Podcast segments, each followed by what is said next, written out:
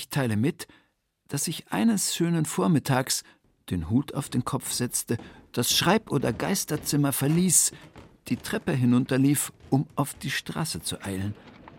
So viel ich mich heute, wo ich dieses alles schreibe, noch zu erinnern vermag, befand ich mich, als ich auf die offene, helle und heitere Straße trat, in einer romantisch abenteuerlichen Gemütsverfassung, die mich tief beglückte. Die morgendliche Welt, die sich vor meinen Augen ausbreitete, erschien mir so schön, als sähe ich sie zum ersten Mal. Ich war noch nicht 20 oder 30 Schritte weit über einen weiten, menschenbelebten Platz gegangen, als mir Herr Professor Meili, eine Kapazität allerersten Ranges, begegnete. Wie die unumstürzliche Autorität schritt Herr Professor Meili ernst, feierlich und hoheitvoll daher. Ich wittere etwas von einem Buchhändler und einem Buchladen. Vorher aber habe ich noch einen Priester oder Pfarrer zu verzeichnen. Ein fahradelnder Stadtchemiker fährt mit freundlichem, gewichtigem Gesicht dicht an mir vorüber. Ebenso ein Stabs- oder Regimentsarzt. Der Schweizer Schriftsteller Robert Walser eilt in seiner Erzählung Der Spaziergang von 1917 hinaus in die Stadt. Sein Gang wird einen ganzen Tag dauern und beschreibt akribisch alles, was dem Flaneur auf der Promenade begegnet. Kann man bei so einem Tagesausflug von Spaziergang sprechen, vom Flanieren oder von einer Promenade? Was ist eigentlich eine Promenade? Was ist anders als beim Spaziergang, beim Bummel, bei der Wanderung oder der Besorgung? Das Wort Promenade bezeichnet nicht nur den Vorgang des Promenierens, sondern auch den Ort dieses Gehens, die dafür angelegte Promenade. Im Französischen, aus dem das Wort stammt, heißt se promener nicht nur das Gehen zu Fuß. Man kann auch en voiture promenieren oder à vélo, also im Auto oder mit dem Fahrrad. Der Italiener hingegen scheint das Promenieren geradezu erfunden zu haben.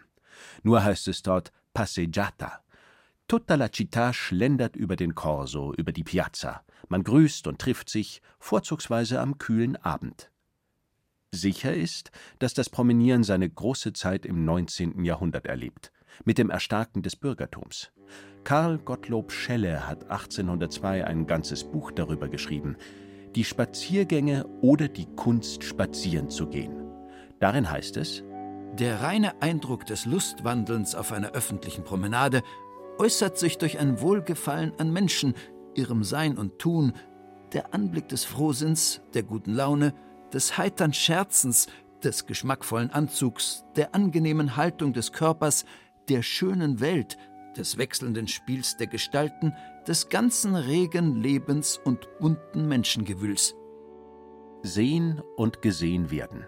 Das scheint den Menschen extrem wichtig zu sein, ein Urinstinkt. Und Psychologen kennen den Grund dafür. Mit dem Schauen versichert man sich seines Standpunktes in der Welt. Und es ist ein Grundbedürfnis der Menschen, in ihrem Wesen und nicht nur in ihrem Äußeren gesehen und erkannt zu werden. Im 19. Jahrhundert war die Bürgerschaft zu Wohlstand gekommen und hatte ein neues Selbstbewusstsein gewonnen. Jetzt wollte jeder auch öffentlich zeigen, wer er war. Und mit dem Reichtum kam etwas ganz Neues ins Spiel Freizeit. Plötzlich hatte man Muße für Spaziergänge, für angeregte Gespräche über Philosophie, Religion und Wissenschaft, für den Austausch von Ansichten und Meinungen untereinander. Das Verhältnis zur Natur veränderte sich grundlegend. Galt sie früher als gefährlich, feindlich und wild, nahm man sie nun als romantisch und heroisch wahr. Bald schon drängte jedermann aus der muffigen Stubenluft hinaus ins Freie, und dort traf man andere Frischluftbegeisterte. So ging es beim Promenieren bald auch, wie man heute sagt, ums Netzwerken.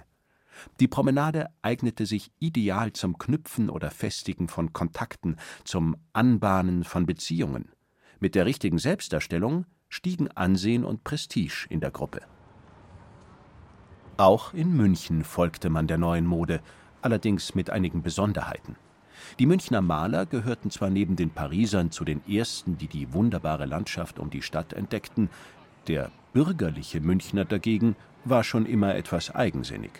Spaziergang schön und gut, aber nur weil der Kurfürst einen Promenadeplatz in München anlegen lässt, hieß das noch lange nicht, dass er dahin geht. Seit 1805 gibt es den Platz. Doch so recht funktionieren wollte er nie. Auch heute lädt er nicht sonderlich zum Promenieren ein. Menschen eilen von A nach B, anfahrende und abfahrende Gäste vom Hotel Bayerischer Hof, Lieferbetrieb für das Theater. Manch einer nutzt das Oval, um seinen rührenden Sportwagen oder sein Motorrad vorzuführen. Und alle paar Minuten schnurrt eine Straßenbahn hin und her. Früher war dort gar kein freier Platz, weiß die Historikerin Dr. Christine Rädlinger. Hier war es sogar sehr gedrängt. Hier waren zwei große Gebäude, also zumindest noch im 18. Jahrhundert. Einmal die städtischen Salzstädel, ein sehr langes Gebäude, und das kurfürstliche Mautgebäude. Und damit war der Platz eigentlich schon voll. Glücklicherweise hat die Stadt dann die Salzstädel vor die Stadt gelegt und dann ist auch noch die kurfürstliche Mauthalle in die Augustinerkirche verlegt worden. Und Friedrich von Skell hat dann diesen Platz benutzt, um die Stadt von den Rändern her zu durchlüften, wie er so schön sagte. Und hat als erstes hier eine rechteckige Anlage mit Lindenbäumen bepflanzen lassen. Und da sollten sich die Münchner dann, ja, die sollten hier promenieren. Der Anlass für den Platz war also ursprünglich eine Durchlüftung der Stadt. Dazu muss man sich München noch mit Stadtmauer und Befestigungsanlagen vorstellen, eng bebaut, eingeschnürt von Wall und Graben und ohne Kanalisation. Erst um 1800 änderte sich das. Die Befestigung war militärisch überholt und die Stadt platzte aus allen Nähten. Also wurden die Mauern und Gräben eingeebnet, Alleen gepflanzt. Die Linden auf dem Promenadeplatz hätten im Sommer Schatten spenden sollen, fühlten sich hier aber nicht wohl und gingen sehr schnell wieder ein. Und dann hat sich als nächster Kronprinz Maximilian II., der Sohn von Ludwig I., mit diesem Platz befasst und er wollte gerne einen englischen Square hier haben und den sollte die Stadt bezahlen. Und das war genau der Knackpunkt. Die Stadt wollte das nicht bezahlen und hat sich immer, ja, nein, schlechtes Klima, schlechte Erde, naja, machen wir vielleicht doch was. Arnold Zenetti, der Vorstand des Stadtbauamtes, unternahm einen neuen Versuch. Denkmäler wurden aufgestellt und wiederum Bäume und kleine Bosketts, also Sträucher, angepflanzt. Die Münchner interessierte das nicht sonderlich. Max Kolb, der Stadtgärtner ab 1869, hat dann Blumen pflanzen lassen, hat also Beete anlegen lassen. Und dann kam schon die Zeit der großen Verkehrswende. München wurde größer, der Verkehr wurde stärker, die Straßenbahnschienen wurden gelegt, der Platz wurde wieder kleiner, wie das mit fast allen Grünanlagen in dieser Zeit in München war. Man hat das Grün dem Verkehr geopfert.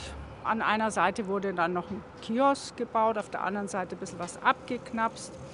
Und dieser Platz wurde dann nochmal um die Jahrhundertwende, also um 1900, neu gestaltet, nicht so wesentlich neu, aber jedenfalls wurden da nochmal neue Beete angelegt und im Zentrum des Platzes ein Gehweg angelegt. Und nach dem Krieg sieht er eigentlich immer noch so aus, im Norden Bäume und im Süden jetzt wieder sehr schöne Blumenrabatten.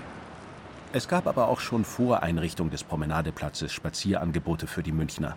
Kurfürst Karl Theodor ließ den Hofgarten der Residenz fürs Publikum öffnen.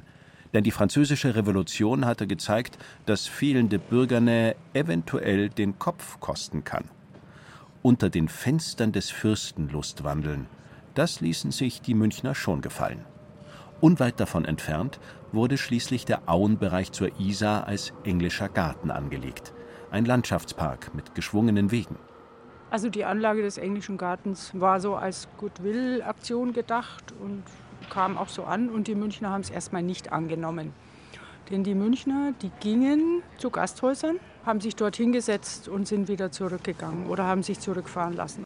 Aber diese Art von Promenade, wie wir sie aus Italien kennen oder südlichen Ländern, dass also die ganze Bevölkerung am Abend auf einem wichtigen Platz ist, das ist hier auf keinen Fall. Christine Rädlinger hat sich in ihrem Buch Historisches Grün in München auch mit moderneren Anlagen beschäftigt.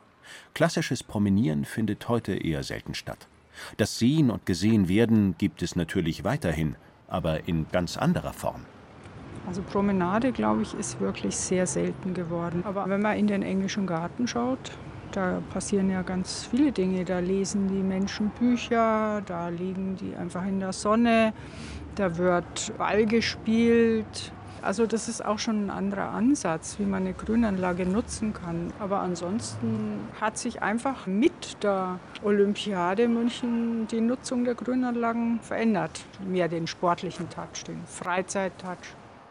Einen Abglanz des Promenierens kann man heute noch auf der Maximilianstraße erleben. Hier spannte sich einst das Forum bis zum Maximilianeum empor, mit Statuen und Denkmälern gesäumt für die Bildung des Volkes. Heute flanieren zwischen Oper und Altstadtring vermögende Touristinnen aus aller Welt, während auf der Straße selbst ihre Männer in teuren Nobelkarossen sehen und gesehen werden, auf ihre Art zelebrieren. Eitelkeit und Selbstbespiegelung, die letztlich ins Leere läuft. Denn die wahre Promenade braucht das Gegenüber, den Bekannten, den man trifft. Du hier, ich auch. Sehen und gesehen werden. Apropos Nobelkarossen. Der heutige Verkehr ist sicher das Haupthindernis für ein gepflegtes Promenieren in der Innenstadt. In den 70er und 80er Jahren war die Münchner Leopoldstraße noch eine gemütliche Straße mit Cafés und Szenekneipen, ein Hotspot, wo man sich traf. Da konnte es noch passieren, dass ein damals noch unbekannter Stenz wie Wolfgang Vierek vom Fleck weg für einen Film engagiert wurde.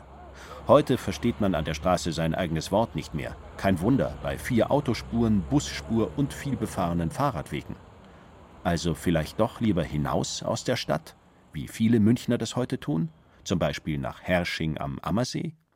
Schließlich rühmt sich diese Gemeinde, die längste Seepromenade Deutschlands zu haben, mit über zehn Kilometern. Doch die gibt es noch gar nicht so lange. Früher lagen die Fischerhäuser noch einen Kilometer vom Ufer entfernt, denn der See trat gewöhnlich über die Ufer. Schilf und nasse Wiesen gab es hier, sonst nichts. Doch vor hundert Jahren änderte sich das, erläutert die Gemeindearchivarin Dr. Friederike Hellerer, die vor dem Kurparkschlösschen steht, mit Blick auf den See. Was für uns heutzutage zählt, Freizeitverhalten gab es nicht.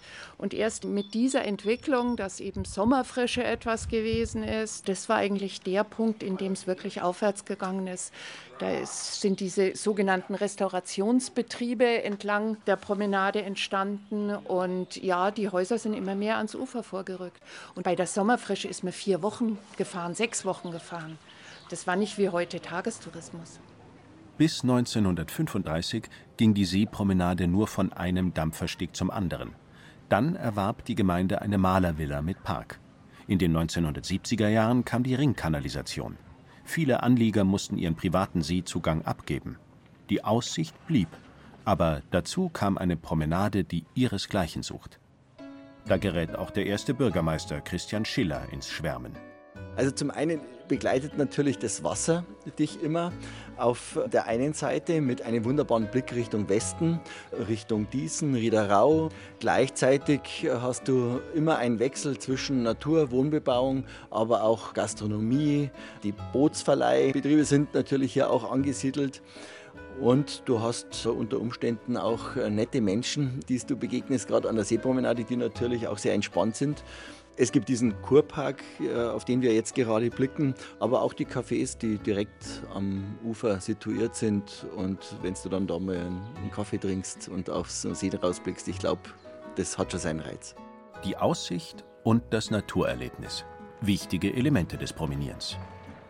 Der Raddampfer Hersching rauscht gerade heran und bringt 60, 70 Besucher vom Promenadedeck auf die Seepromenade. Am Wochenende sind das weitaus mehr. Es wird fast zu eng. Viele von unseren Bürgerinnen und Bürgern vermeiden es jetzt an solchen Wochenenden überhaupt an den See zu gehen. Zumindest nicht vor den Abendstunden, weil es natürlich wirklich zugeht. Also ohne Ende Parkplatz kriegst du sowieso keinen. Ja, kommen ja viele auch mit öffentlichen Personennahverkehr, mit der S-Bahn rausgefahren aus München und es geht wirklich sehr zu. Aber uns macht es natürlich schon stolz, wenn wir ein begehrtes Ausflugsziel sind. In Hersching haben wir eine Promenade, die fast alle Kriterien erfüllt.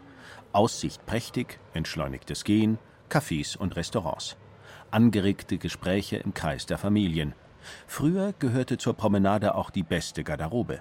Schließlich wollte man zeigen, wer man ist und auch den Nachwuchs im besten Licht darstellen, um ihn womöglich gut verheiraten zu können.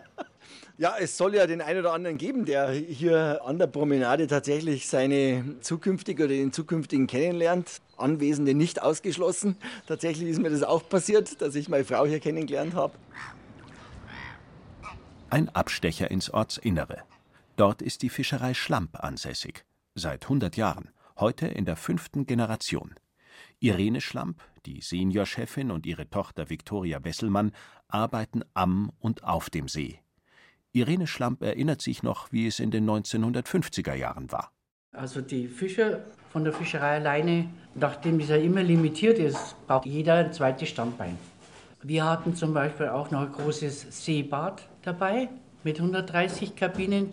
Früher durfte man nicht an der Seepromenade schwimmen gehen. Schön immer auf einem Steg, eine Kabine, wie es halt damals so war. Neben uns war ein bekanntes Hotel, wo die ganzen Schauspieler auch abgestiegen sind. Die Fischerfamilie liebt die Seepromenade und nutzt sie auch heute gern, nur eben antizyklisch, also wenn die Tagestouristen nicht da sind. Zum Beispiel in der Früh die Leute, die sehr seenah wohnen, die gehen halt schneller mal mit dem Bademantel an den See, gehen die Runde schwimmen, tanken Energie, gehen wieder heim, gehen in die Arbeit, sind erfrischt und können so eigentlich tanken, weil unterm Tag kann der Herrschinger eigentlich die Promenade so gut wie nicht mehr nutzen.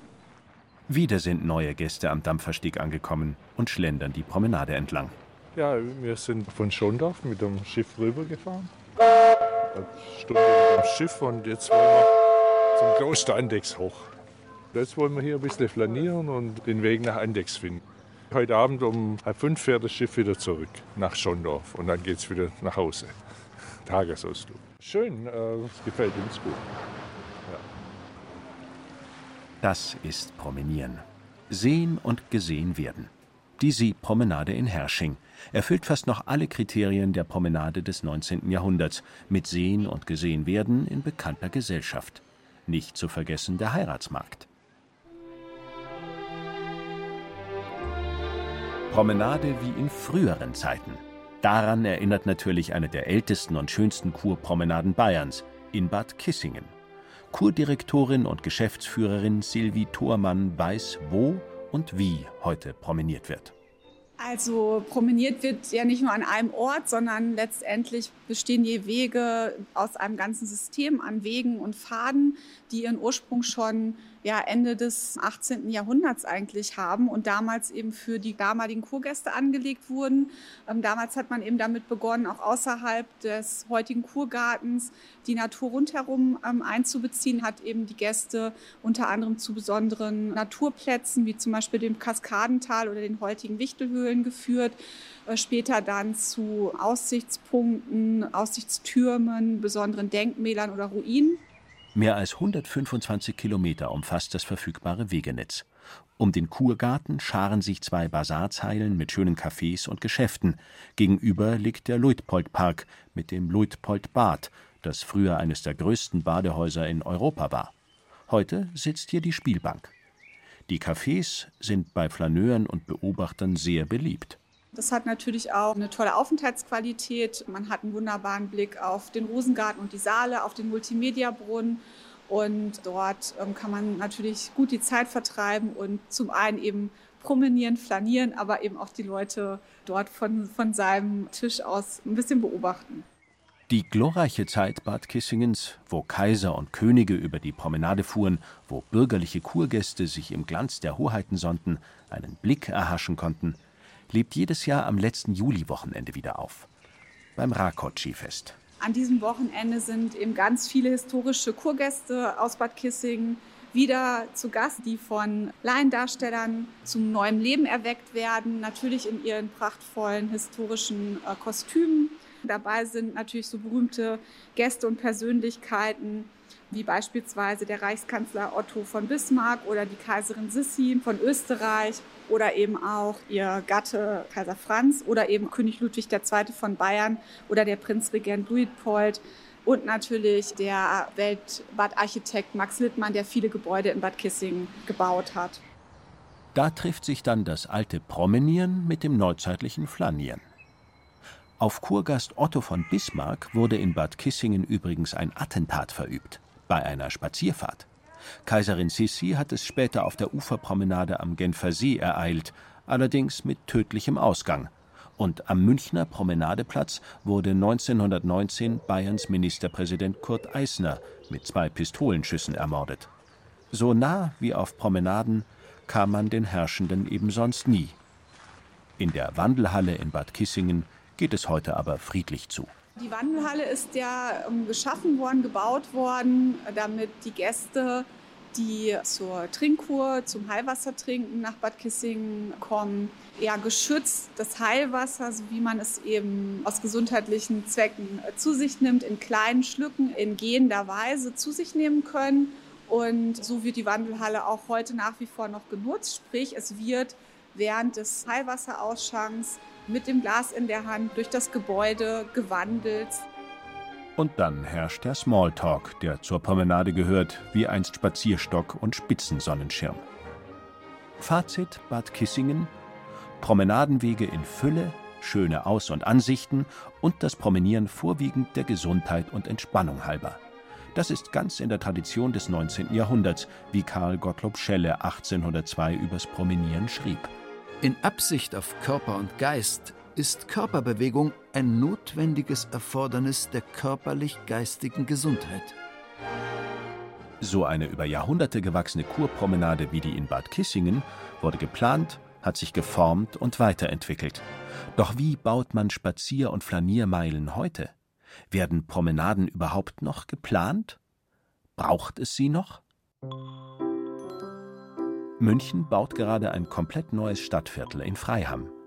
Landschaftsarchitekt Philipp Königer leitet bei der Landeshauptstadt München die Abteilung Stadtplanung im Referat für Stadtplanung und Bauordnung und sieht gerade nach der Pandemie enormen Bedarf. Auch heute gibt es einen großen Bedarf, diese Form des Promenierens, des Spazierengehens zu fördern. Und ganz grundsätzlich sollten wir unsere Plätze, Promenaden, Grün- und Freianlagen auch danach ausrichten, dass sie genau dieses ermöglichen. Die Lösung kann nicht sein, dass wir alle mit dem Auto ins Tegernseer Tal fahren, sondern wir brauchen die Münchner Grünanlagen, Freiräume, Straßen und Plätze. Freiraum soll nicht nur schön sein, sondern Landschaftsbilder einbeziehen, kulturelle, soziale, ökonomische und ökologische Aspekte verbinden. Die Entscheidung wird auch nicht mehr par ordre du Mufti gefällt. Die Bürger werden frühzeitig befragt und einbezogen. Trotzdem wirken moderne Flaniermeilen oft steril und das Publikum nimmt sie nur zögerlich an. Philipp Königer bittet darum, ihnen etwas Zeit zu geben. Bei Grün- und Freianlagen, da arbeitet man mit Vegetation und die hat eine Dynamik. Ein Baum wird in der Regel eher erst einmal klein gepflanzt, weil er sich etablieren muss auf seinem Standort. Richtig seine Wirkung entfaltet er, wenn er 70, 80 Jahre alt ist. Und das ist dann natürlich ein, ein Eindruck, den wir aus Grünanlagen gewinnen können, die aus einer entsprechend früheren Zeit stammen, der sich uns ganz anders darstellt als in der Zeit der Entstehung dieser Anlage. Also ich sag mal, am Baumwachstum kann man das schon festmachen, wann ein Park reif genug ist, gut zu funktionieren. Die Promenade und das Promenieren. Auch heute gibt es das noch. Zum Beispiel beim Schaulaufen in der Opern- oder Konzertpause rund um Opernhäuser und Theater. Aber es gibt längst auch virtuelle Promenaden. Unzählige Posts auf Instagram, Facebook und WhatsApp zeigen, wie wichtig es immer noch ist, zu sehen und gesehen zu werden, sich zu präsentieren, nicht in der Masse unterzugehen. Mark Zuckerberg hat nun mit einer Virtual Reality Offensive seiner Internetfirma Meta eine neue Ebene von Sehen und Gesehenwerden angekündigt. Man trifft die Freunde nur noch virtuell beim Konzert oder beim Event und braucht das Haus gar nicht mehr zu verlassen. Im Moment und wahrscheinlich auch in Zukunft verabreden sich selbst Digital Natives noch lieber über Social Media zu einem kleinen Flashmob auf der Feiermeile. Leute treffen, ganz real und Aug in Aug.